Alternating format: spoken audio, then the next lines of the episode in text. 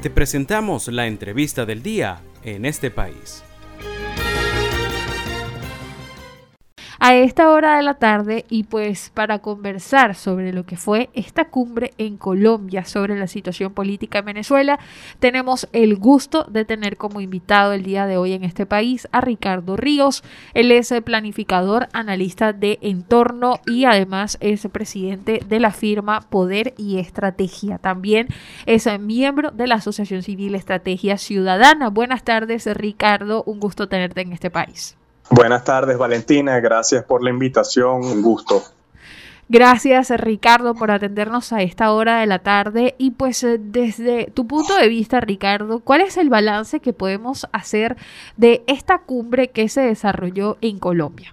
Bueno, fíjate, yo creo que en términos generales creo que hay un balance positivo más allá del ruido que se generó durante la celebración de la, de la conferencia, porque se logró el objetivo, Petro logró el objetivo que fue destrabar eh, la negociación que estaba completamente congelada y en un punto muerto. Eh, hay, dos cosas que yo quiero destacar. Uno, la, el calibre de los invitados. Estamos hablando de una veintena de países eh, a los que asistieron cancilleres o altos representantes, destacando Estados Unidos, Francia, Brasil, entre otros países, de, bueno, muy, muy, importantes para la región y en general para, para el escenario global. Y eso es una, es una, es una, bueno, un elemento que hay que destacar. Y lo otro, sobre todo, son los resultados porque se trató, eh, recordemos, de una conferencia en la que eh, no participaron directamente ni personeros o voceros del de, gobierno nacional la oposición, estuvieron y fueron paralelamente consultados o previamente consultados en reuniones paralelas, eh, insisto, el grupo de un sector de la oposición que asistió a Colombia o, la reunión previa que tuvo eh, Petro con, el presidente Maduro, pero no, no participaron en la, en, en, el, en la conferencia como tal.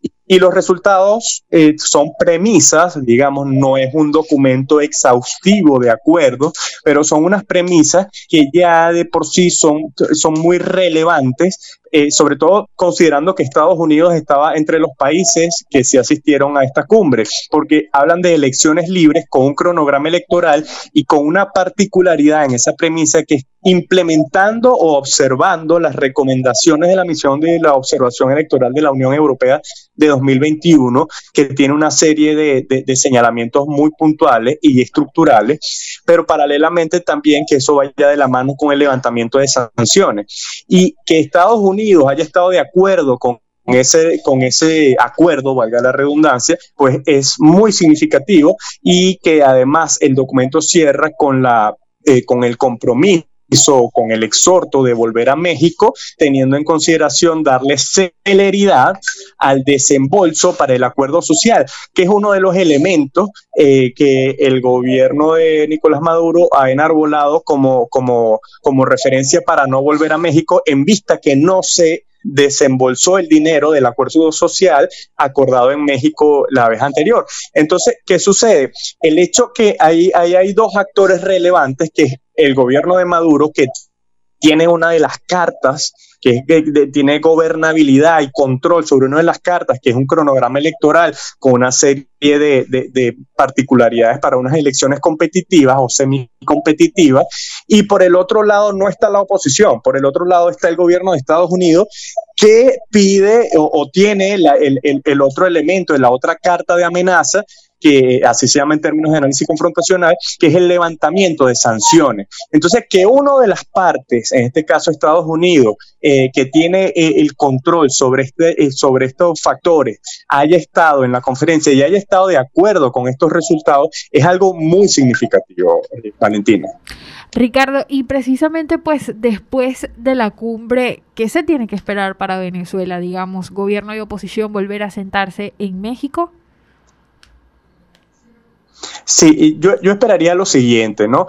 La primera, eh, hablemos de escenarios, eh, declaraciones, porque una de las, cosas que concluye el documento es que cada una de las partes, en este caso oposición y gobiernos, van a ser eh, informadas sobre los resultados. Y eh, yo diría que vamos a escuchar en los próximos días y horas quizás em, declaraciones de ambas partes, de la oposición y del gobierno, con respecto a esta cumbre y probablemente gestos de buena voluntad que sea un camino previo para la retoma de la reunión en México.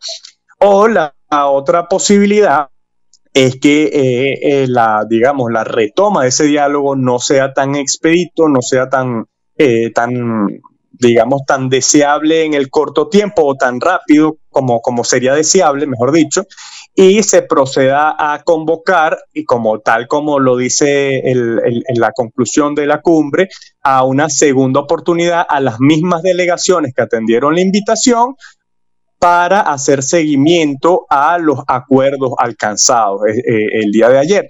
Entonces, creo que podemos esperar o unos gestos de buena voluntad para el retorno a México o, una, una, dinámica un poco más lenta en donde esta cumbre se repita o, haya una convocatoria similar para hacer seguimiento a estos acuerdos. Pero insisto, eh, creo que más allá de los ruidos generados durante la, cumbre, tanto el, la situación de, de Juan Guaidó como el las declaraciones de Jorge Rodríguez y Nicolás Maduro en cuanto a las exigencias, eh, que es parte también, digamos, de las posiciones de cada actor, entendibles además, porque cuando se hace una negociación normalmente se exige más, se va más allá para luego hacer el, el, proceso que se llama de regateo, eh, digamos, el, el, resultado es eh, significativo, es positivo, porque logra un acuerdo en donde se dibuja una hoja de ruta para retornar a México. Ricardo, nos queda precisamente un minuto, pero no quiero despedir este contacto contigo, esta entrevista contigo, consultándote sobre este escenario de las primarias y rápidamente, Juan Guaidó, cómo ves el desarrollo pues de lo que ha sido estas distintas manifestaciones de los posibles candidatos de oposición. Bueno, fíjate que eh, además todo esto está eh, concatenado, ¿no? Parte del cronograma electoral que fije el gobierno también va a depender de cómo sea la, dinámica interna de la oposición, que, eh, bueno, no, es un secreto que está bastante fragmentada, y el segmento que va a las primarias, que sería como un segmento de la oposición, el más, más representativo, eh, vive una, una situación un poco, un poco, digamos, paradójica, porque quienes convocan, quienes organizan las primarias, la, la comisión de primarias y, y, y el llamado G3, bueno, sus candidatos no son los que están encabezando, según nuestro sondeo, el, panorama, ¿no? Quien lo encabeza es María Corina Machado y Benjamín Rauseo. Entonces, y Juan Guaidó estaba lejos, ahora sale del escenario, pero estaba lejos en los sondeos, ¿no? Pero eh, eh, resulta paradójico que quienes hacen la, la convocatoria, quienes organizan inicialmente esta, esta iniciativa sea en el grupo del G3 quienes están en este momento fuera de la foto en términos de, de los sondeos de opinión. Y rápidamente, algo que quiero comentar es que eh, con respecto ya a la negociación, hay una serie de, elementos imponderables en los próximos días y semanas en vista de la crisis interna que tiene Maduro, la crisis política interna que tiene. Entonces hay lo que se llama también, están operando los metajuegos, que no es solamente gobierno-oposición o Estados Unidos versus gobierno venezolano, sino también los cálculos internos que tiene cada uno de los grupos que conforman la coalición gobernante que eh, hay allí una serie de, contradicciones que también pueden hacer que se incline la balanza para, para, para lugares inesperados. Muy bien, Ricardo, pues muy agradecidos por tu participación el día de hoy. Estuvimos conversando en este país con Ricardo Ríos, él es planificador, analista de entorno, presidente de la firma Poder y Estrategia y además es miembro de la Asociación Civil Estrategia Ciudadana.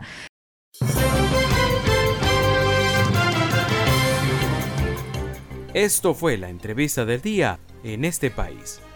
Para conocer más el programa, síguenos en nuestras cuentas en redes sociales. Estamos en Twitter e Instagram como arroba en este país radio y visita nuestra página web www.enestepais.info.